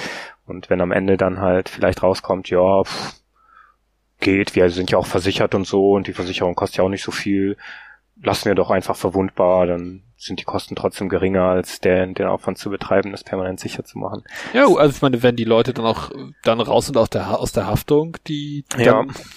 von mir aus so, äh, soll die, soll die so machen. Also ich meine, bei Banken geht's ja immer ums Vertrauen und um nichts anderes. Genau, solange beim Kunden dann halt nicht der Schaden ankommt oder hängen bleibt, äh, mag das vielleicht noch legitim sein, aber ja. dann hängt's ja auch noch dafür per, äh, natürlich davon ab, wie weit die gesamte Infrastruktur vielleicht, wenn wir das jetzt nicht unbedingt oder vielleicht, aber müssen wir jetzt nicht nur auf Banken beziehen, aber so generell und welche Art von Daten können denn auch abhanden kommen? Also nur, dass dir jetzt erstmal kein finanzieller Schaden entsteht, weil die an, oder eine andere Entität dafür aufkommt, ist ja eine Sache, aber wenn irgendwelche Daten von dir abhanden kommen oder Kontobewegungen oder Logs oder deine Adressen oder was auch immer, dann ist das halt auch eine ganz andere Geschichte, was da dann möglicherweise entwendet wird, was dir dann ja nicht mehr zurückgegeben werden kann. Also das stimmt. Aber ja. gibt es hier nicht diesen, äh, ich habe gerade nochmal geguckt, diesen ISO 27001 Security Standard, wo tatsächlich beschrieben ist, wie man so Risikoabwägungen macht, so wie wahrscheinlich ist der Angriff, äh, wie, wie hoch sind die, ist, ist der zu erwartende Schaden, wie hoch sind die daraus resultierenden Kosten, wie teuer ist es, das System sicher zu machen, damit das nicht äh, sozusagen mhm. stattfindet. Und ganz oft werden da Frau halt Unternehmensentscheidungen getroffen, dass er einfach sagt, so, nee, wir machen das jetzt nicht sicherer, weil rein rechnerisch gesehen macht es mehr Sinn, darauf zu hoffen, dass nichts passiert. Und wenn was passiert, dann ist es halt nicht so teuer. Ja, Sicherheit ist immer ein hm. Trade-off, ne? Also du hm, kriegst, ja, ja. kriegst immer ein Trade-off für so, also mindestens mal Usability, aber halt häufig auch, äh, wie wirtschaftlich ist Ökonomisch, es halt. ja. Also ist ja auch verständlich, muss man sagen, dass äh, diese, diese Abwägungen gemacht werden, ähm, wie viel Geld oder wie viel Aufwand möchten wir jetzt irgendwo investieren. Aber das Problem ist, dass manchmal dann auch einfach unnötig riskant mit solchen Entscheidungen umgegangen wird. Zum Beispiel, wenn man sagt, so ja, wir haben hier irgendwie Dollar Service in unserem internen Netzwerk laufen und dann wird da zum Beispiel Bescheid gesagt, ja, okay, aber die ist jetzt wirklich outdated und da gibt's jetzt hier seit neuestem irgendwie so eine wirklich, wirklich kritische Vulnerability. Dann heißt es, ja, aber pff, eigentlich ist der Server ja gar nicht nach außen exposed. Das heißt, da haben ja eh nur interne äh, Mitarbeiter darauf Zugriff. Deswegen ist das gar nicht so schlimm und deswegen patchen wir das jetzt auch nicht so schnell. Und dann, ja, aber Moment, es gibt ja Dollar-Event, äh, wo halt auch öffentlich dann Menschen Zutritt zum Gebäude kriegen. Und hier hängen ja so überall RJ45 Büchsen und sowas. Aber also wie intern ist denn das interne Netzwerk dann wirklich? Ja, ja. Und Ja gut, aber ich meine, du wirst nie jemanden, der da wirtschaftlich drin hängt. Also ich habe das selber schon erlebt, dass ich irgendwie so hingewiesen habe auf Sicherheitsprobleme und dann war ich auch in, in so ein Meeting eingeladen und hab, ne? Und dann wird einfach gerechnet am Ende so, ja, wenn wir das jetzt ablösen, das ist ja, kostet das, keine Ahnung, eine halbe Million Euro und äh, wenn wir das jetzt noch äh, bis zu unserem geplanten Abschreibungstermin weiterlaufen lassen, dann äh, sparen wir so und so viel Kohle und deswegen machen wir das jetzt auch so und ist ja bisher nichts passiert, wird auch weiterhin nichts passieren und wir schreiben jetzt hier rein ins Dokument, dass wir von dem Problem wissen und dass wir es als äh, wirtschaftlich eingeschätzt haben, das Problem zu ignorieren. So. je nachdem, je nachdem, was für Dummheit da versichern eigentlich? Gegen Dummheit versichern.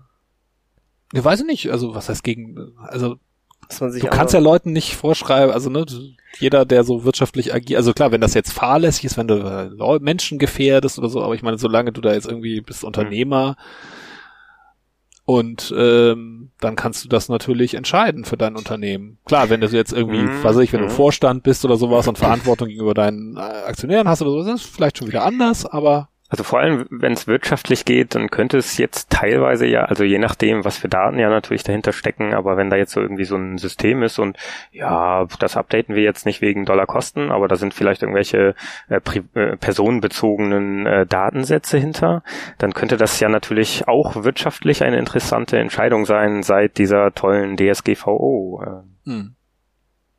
das heißt, vielleicht verändern sich da auch Dinge.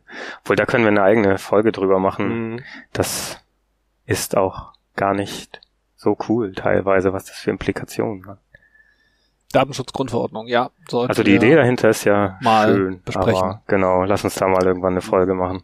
Ja, alle Firmen sind am Kotzen deswegen. Hm. Ja, ja, und die Anwälte, die, also, die sind in Goldgräberstimmung, die, die da spezialisiert sind. Hm. Also die können jetzt, glaube ich, so 24-Stunden-Schichten schieben, wenn sie wollen. Ob, ob das so eine so ein Abmahnkrieg auslöst zwischen konkurrierenden Unternehmen. Oh, wird es garantiert, weil ähm, Weil, weil du weißt aber, du kannst ja mal jemand anderen abmahnen, weil du weißt, gegen irgendeinen Scheiß wird er verstoßen. Ja, aber du, Mhm. aber wenn das für alle gilt, dann hast du ja wieder, ne, Gleichgewicht des Schreckens und so. Ja, aber teilweise wird zumindest äh, sehr explizit auch hier in Deutschland genau darauf gebaut, äh, nämlich wurden dazu gewissen gewissen Dingen, die eigentlich definiert werden sollten mit lokalen äh, mit lokalen Gesetzen, dann einfach gesagt, ja, pff, das machen wir jetzt erstmal nicht. Ähm, die äh, rechtlichen Instanzen werden dann schon irgendwie einen sinnvollen äh, Rechtsspruch bringen. Ähm, das heißt, da wird ja auch effektiv provoziert, dass das einmal durch die Instanzen geht und dann da am Ende irgendwie was rauskommt. Anstatt dass man sich vorher überlegt, was denn so sinnvolle Gesetzesgrundlagen sein könnten. Also anhand den Implikationen, die da ähm, Mhm. auferlegt werden. Aber naja, genau. Ja, wir Äh, werden bevor wir jetzt jetzt abschweifen. sehen, äh, wir sind doch gar nicht abgeschwiffen. Also so ein paar Bauernopfer wird es da wahrscheinlich geben dann, ne? ja, bis die Rechtspre also die Rechtsprechung wird da jetzt irgendwie Standard setzen und dann werden wir sehen, wie es Also läuft. nochmal zu den zu den Angriffen. Ich habe hier von hoch äh, Credibility Seite keine Ahnung, was es ist, äh, wird immer noch behauptet, äh, dass die Hälfte aller Attacken von Insidern kommen. Das heißt Mhm. also, äh, nur weil eine Sache im internen Firmennetzwerk ist, heißt es noch lange nicht, dass sie halt irgendwie sicher ist, weil man ja all seinen Angestellten vertraut. Ja. Ähm, so, so sehr man sich das wünscht, dass man allen Angestellten vertraut, äh, sollte man davon da nicht per Default von ausgehen, finde ich. Wie, wie werden Absolut diese Zahlen nicht, eigentlich ja. erhoben? Ist das so gefühlt oder äh, die Sachen, die man, die vor Gericht gelandet sind oder? Naja, die, wo man halt herausgefunden hat, wo es herkam, ne? Ja, ja, also die, weil ich vermute, dass die Dunkelziffer von irgendwie internen Verstößen, die ist unglaublich groß. Also jetzt auch gar nicht im Sinne von, dass da Leute kriminell aktiv werden, sondern Leute einfach ja Sicherheitslücken ausnutzen, um ihren Job machen zu können oder so, weil also ne, das Achso, das ist ja nochmal ein ganz anderes Thema, aber das wäre ja. ja, aber es sind ja äh, trotzdem Sicherheitsverstöße, ne? Also muss man ja schon. so Sicherheitsverstöße, aber sind dann halt keine malicious attacks. Also, dass halt jemand äh, dem Unternehmen Schaden zuführen möchte oder äh, halt aus äh, niederen Beweggründen, wie man so sagt, äh, handelt, um da irgendwie an Dinge ranzukommen, an die er nicht rankommen soll, um damit Geld zu machen oder sich einen persönlichen Vorteil zu verschaffen. Und äh, das sind halt immer noch die meisten, die halt von innen kommen, weil halt Insiderwissen schon einen gewaltigen Unterschied macht bei einem Angriff. Ja, klar. Deswegen ist Social Engineering auch so, äh, so, so, so, so fruchtbar, was das angeht, weil äh, wenn du halt jemanden innerhalb des Unternehmens erstmal unter Kontrolle hast und engineert hast, dann ähm, Mhm. bist du ja der Insider. Da hat Metasploit ja auch ein Modul für uns, und besser gesagt die Einbindung eines externen Tools. Es gibt ja dieses Social Engineering Toolkit. Was- Das habe ich mir immer noch nicht angeguckt, das wollte ich mir immer mal angucken. Also damit kannst du zum Beispiel sowas machen wie so E-Mail-Campaigns erstellen, wo du dann so Mhm. Massen-E-Mails rausschicken kannst. Mit Payloads und genau. Genau, und kannst so Templates machen, wo dann irgendwie ja halt E-Mails erzeugt werden, die an alle Leute geschickt werden und so. Und das kannst du auch, ist auch über ein Metasploit-Modul direkt in Metasploit eingebunden. Das SET, ja, Mhm. Social Engineering Toolkit. Wir können Pluschkatze beim Live-Googeln beobachten. Ja, Pluschkatze wundert sich gerade über, über die ersten Ergebnisse, die dabei äh, auftauchen. Wonderhowto.com. Well. Ist irgendwas komisch in meinem, bin ich eingeloggt in meinen Google-Account und der hat irgendwelche, irgendwelche Sachen gelernt? Nee. Hm, benutzen wir eine komische IP, wenn wir hier nach draußen surfen oder so? ich habe keine Ahnung. Ganz bestimmt ist es irgendeine komische IP. Mhm. Mhm. Social Ja, hier sitzen ja auch oh. komische Hacker rum, die komische Dinge in komischen Webseiten eingeben. Ja, Ja, haben wir schon über Subterfuge gesprochen? Das ist ein Ja. Tool, was ich immer gerne einsetze. was ist das? Da, Das ist halt so ein, so ein, so ein PHP-basiertes Toolkit, wo du also ARP-Poisoning machen kannst. Ah, Äh, dockt auch ganz gut an Metasploit dran. Und da kommst du halt in jedem Unternehmensnetzwerk erstmal an, an irgendwas dran, weil niemand hat ARP-Poisoning Protection aktiv. hm. Niemand. Also, schon. das müssen wir auch Ja, auf deinem Device hast du das. Ne? Du, du, du, du merkst das, aber du kannst dich Ja. nicht mehr äh, explizit dagegen wehren, aber du, du merkst es halt. Ja. Aber in so einer Company und dann machst du einfach einmal so plupp, guckst, äh, mach das Ding halt eine Karte, toll mit, Mhm. mit lustigen Icons oder sowas. Dann pickst du dir ein, zwei Ziele raus, weil die Leute nennen ihre Rechner auch immer so und dann halt von, von Leuten, von denen du erwartest, dass sie halt irgendwie Entscheidungsfähigkeit, aber keine Ahnung haben. Und ähm, dann machst du halt A-Poisoning und routest halt ihren gesamten Traffic einmal durch deine Maschine durch. Hm. Und äh, dann wartest du einfach ab. Ja. In kürzester Zeit hast du irgendein Passwort gesnifft. Das Ding hat auch alles, alles automatisch da fertig schon. Das muss ich mir auch mal anschauen. Also, äh, um das einmal noch zu erklären, äh, ARP ist Address Resolution Protocol, braucht man im IPv4-Netz quasi um, ähm, damit ich weiß, welcher Rechner im LAN zu welch, also zu welcher physikalischen Adresse gehört. Mhm. Und wenn ich halt äh, ARP Cache Poisoning mache, dann behaupte, schicke ich quasi so ein Paket raus, in dem ich behaupte, ich bin jetzt übrigens, äh, meine physische Adresse ist jetzt der Rechner mit der und der Adresse. Und wenn dann jemand quasi da Daten hinschicken will, dann schickt er die nicht mehr da an den Rechner, der vorher quasi so äh, benannt war, sondern schickt die jetzt an mich und ich kann die Daten dann weiterschicken an den Rechner, wo sie eigentlich hin sollen oder halt auch nicht. Könnte ich aber tun. Könnte also so ein Man-in-the-Middle-Attack daraus machen oder auch nicht. Mhm. Auf Ja, jeden Fall das- kriege ich Daten, die nicht für mich bestimmt sind. Ist direkt für Man-in-the-Middle-Attacken gemacht. Also das ist halt, also dieses A-Protokoll, das ist, also, es ist extrem verwirrend, wenn du mal einfach TCP-Dump bei dir anmachst im Netzwerk und einfach mal guckst, dann hast du einfach so random IT sagt, oh, wer hat denn die IP so und so? Und das ist ein Paket, das per Broadcast an alle geht. Und wer halt zuerst antwortet, der hat gewonnen. Ja. So, und dann sagst du einfach, ich! Und dann kriegst du die Pakete. Ja. Und es wird auch nicht nochmal doppelt geprüft oder so, sondern du kriegst einfach alle Pakete. So funktioniert ARP. Das, äh, ja, hat in, in der IPv6-Welt, äh, gibt's das nicht mehr, meine ich.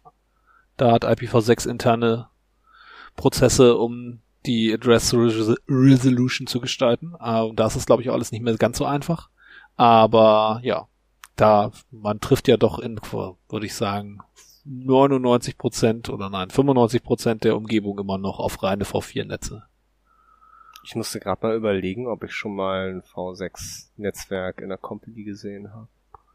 Also Also für bin für, auch gerade am überlegen, ob überhaupt, ob ich es überhaupt schon mal gesehen habe.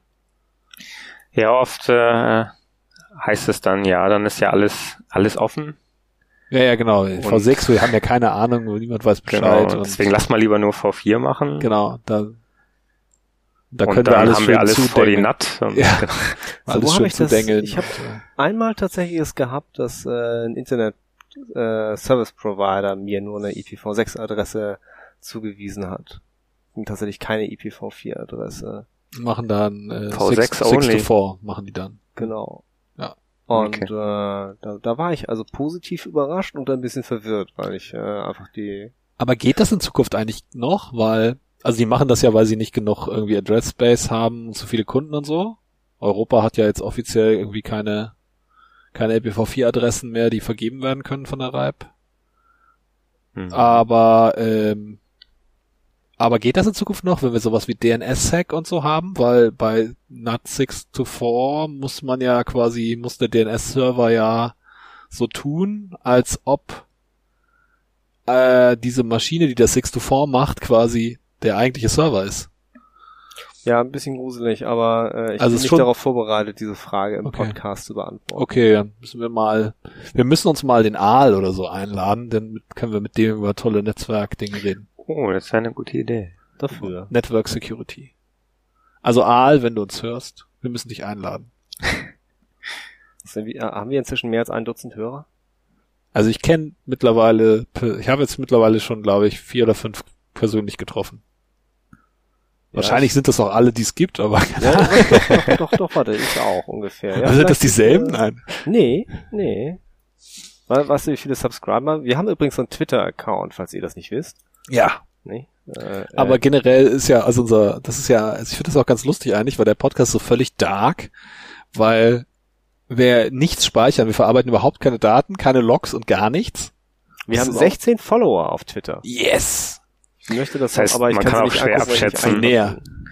Man kann auch schwer abschätzen, ist das jetzt verbreitet? Hört sich das überhaupt jemand an? Ja, ja, genau, wir können das überhaupt nicht einschätzen, weil wir, weil wir überhaupt keine Nutzerstatistik haben. Also ich könnte die Bandbreite vom Server, könnte ich mir noch angucken, wie viel Bandbreite darüber geht und dann könnte ich so, Mhm. so raten. Pi mal Daumen. Ja, Ja, aber wir machen das ja bewusst, dass wir euch nicht tracken, liebe Hörer. ist auch Äh, total as praktisch von wegen DSGVO und so, weil Das wenn du stimmt. keine Daten verarbeitest, ist auch gar nicht so schwierig. Naja, wir, wir tracken tatsächlich nicht. Es kann auch sein, dass wir nur mit uns selber reden, aber Ja, aber also ich meine, deswegen machen wir das ja eigentlich auch.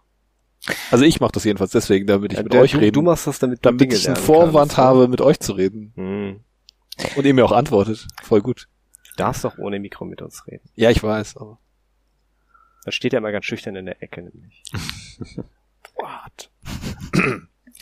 Haben wir denn jetzt eigentlich noch irgendwas Metasploit-bezogenes oder Ja, kling, tatsächlich. lassen wir das sind wir schon relativ gerade? weit abgeschwiffen, mehrfach. Deswegen Ähm, wollte ich gerade mal ein bisschen zurückrudern. Also wir können auch weiter schweifen. Wir Ja, finden nö. bestimmt interessante Dinge. Metasploit. Ähm, Was aber die Frage denn? ist, ob wir jetzt themenbezogen denn noch aktiv etwas haben oder nicht. Also wir haben den, den großen Umriss jetzt einmal gezogen. Also ich Mhm. hoffe, ich habe soweit äh, äh, erklären können für nicht technisch äh, versierte Hörer, äh, was sie sich darunter vorzustellen haben, wenn jemand davon spricht. Ähm, Also das Erlebnis an sich haben wir natürlich noch nicht beschrieben, so, ne? also wie sich das so anfühlt und aussieht und so.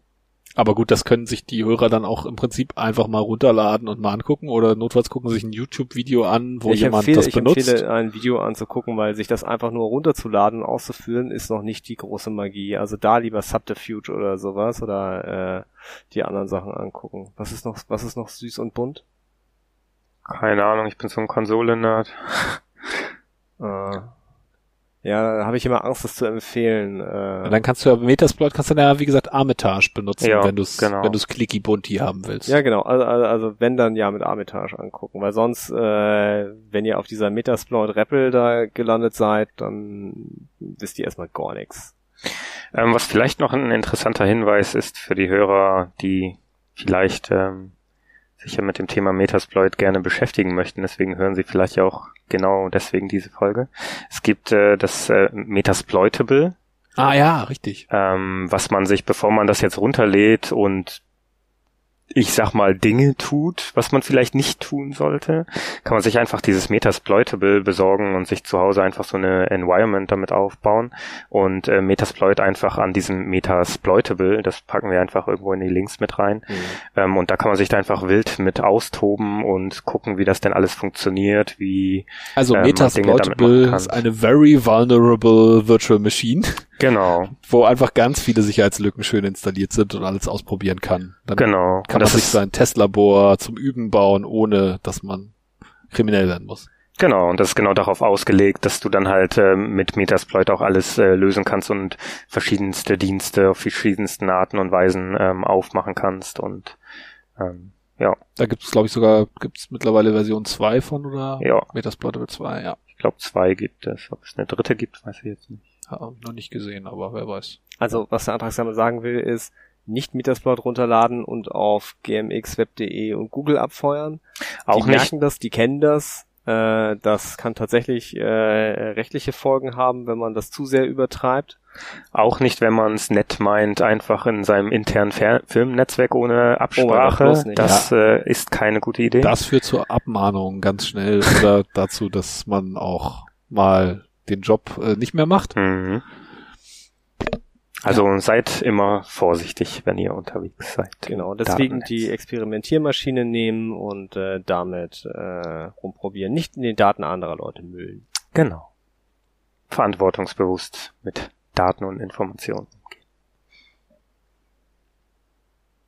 Ja, das kann man so, kann man so stehen lassen, auch als Abschluss sonst. Aber falls niemand mehr noch irgendwas zu sagen hat, zu, also zum Metasploit, also gut, es gibt sicherlich noch jede Menge dazu zu sagen, aber fällt uns ja, gerade noch was ein?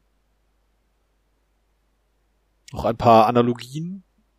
Du hast Nein, wenig Analogien dieses Mal. Ja, es, ist, hm. es, es gibt halt nicht, nicht so viele äh, ähm, gute Analogien, um das zu erklären. Also das mit den Schlüsseln und den vorgefertigten, äh, also bekannten Schlüsseln ist halt so das, äh, das gängigste Beispiel, was mir jetzt einfallen würde. Ist hm. halt so, wenn, wenn es ein Standardschloss ist, dann musst du es halt nicht nochmal selber mit selbstgebauten Lockpicks äh, aufpicken, sondern dann hast du halt deinen super Schlüsselbund in deinem Metasploit Werkzeugkasten und der zaubert dir die Tür dann auf. Dann ist nicht mehr die Tür das Problem, sondern das, was dahinter ist. Und wenn die Tür das einzige ist, was du aufknacken musst und dein Zauberschlüsselbund macht sie halt auf, dann bist du halt fertig mit deinem Job für den Tag. Kannst halt sagen, ja, hier, ihr habt einfach ein schlechtes Schloss, tauscht, tauscht äh, das Schloss aus und äh, dann gucken wir nochmal.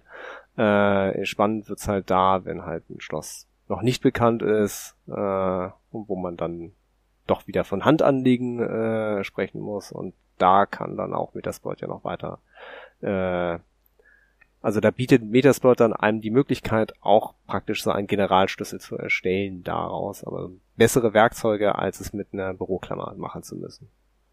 Auch wenn die Büroklammer cooler ist und mehr more lead, äh, wenn man halt nicht unbegrenzt Zeit hat, was ja äh, leider der Fall ist, dann ist es mit Metasploit dann noch sehr viel einfacher. Okay. Und es gibt, es gibt andere Werkzeuge außer Metasploit, die man sich durchaus angucken kann. Äh, wir versuchen ein paar zu verlinken, äh, die halt äh, etwas spezialisierter sind, die halt bestimmte Webdienste zum Beispiel angreifen können oder so. Äh, es muss nicht immer Metasploit sein. Metasploit ist halt der universellste Werkzeugkasten, äh, den man da nehmen kann. Aber äh, wenn man jetzt zum Beispiel nur eine WordPress-Seite äh, analysieren möchte, dann gibt es da auch spezialisierte Werkzeuge, die sich eventuell für äh, unerfahrenere, aber äh, halt nicht Laien, sondern nur unerfahrenere äh, Sicherheitsforscher äh, oder angehende Sicherheitsforscher einigen, die mal zu benutzen äh, und dann irgendwann kommt man an den Punkt, wo man sich sagt, okay, ich möchte jetzt gerne ein bisschen mehr äh, scannen können, ein bisschen tiefer ins System rein und dann sich damit auseinandersetzen.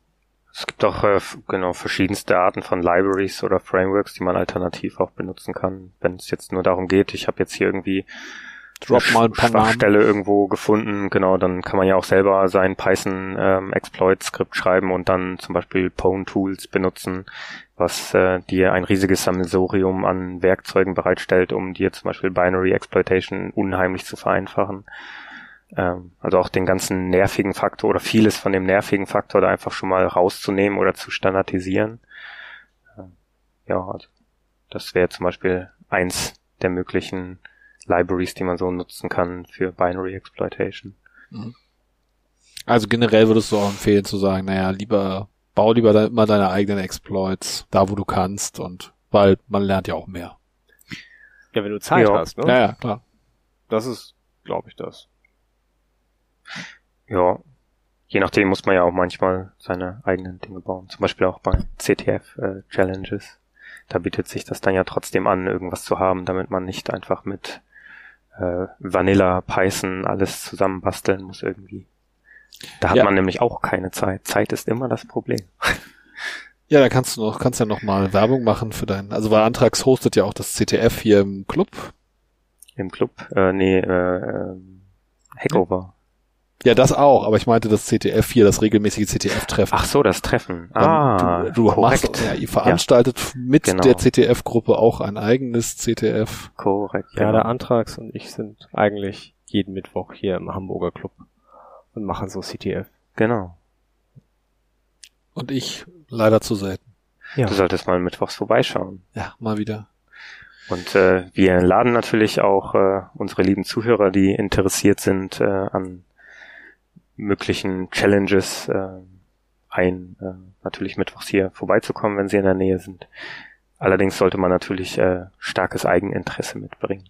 Und ein Laptop. Und ein Laptop. Und nein, ihr müsst keine Angst haben, dass wir euer Laptop sofort hacken, sobald ihr hier ins Netzwerk reingeht. Nur wenn ihr euren Bildschirm ungesperrt lasst, dann könnte es sein, dass ihr interessante E-Mails an Freunde schickt. Böse. Oder zumindest eine logme.txt im aktuellen Verzeichnis. Alles klar. Ja, dann würde ich sagen, sind wir für heute soweit durch. Ich glaube, wir haben es ja. Genau. Na dann äh, Ja. sind wir gespannt auf die nächste Folge. Haben wir jetzt schon Overflow? Ja, also nein, wir sind dann, das ist ja die Folge vor Overflow, Oh aber je. wir können ja die Overflow, also darüber habe ich lange nach, das ist ein philosophisches Problem. wir können ja die Overflow-Folge, die kann ja eigentlich nicht stattfinden, also, weil dann ist ja Overflow, Oh, verdammt. ne, also das, wir müssen quasi die Overflow-Folge vor dem Overflow machen. Wir können einfach die Architektur upgraden. Genau, das, äh, das müssen wir dann machen. Und dann haben wir aber auch, dann ist dann äh, quasi der Namespace an neun Folgennummern recht groß gleich. Also wir haben jetzt noch einen, einen nahen Geburtstag quasi bald und danach ist der nächste dann relativ weit weg. Na, hoffentlich werden wir den auch nochmal erreichen. Ja, das wäre schon ziemlich cool. Also, ja, ne, äh, nächste Folge wird Buffer Overflow. Wir werden sehen, äh, was wir uns da dann ausdenken. Dann, Das wird spannend. Vielen Dank, schönen Antrags. guten Abend. Vielen Dank auch an euch. Vielen Dank, Ra. Ciao, Bluschkatze. Ciao, Antrax. Bis dann. Ciao. Ciao. Ciao.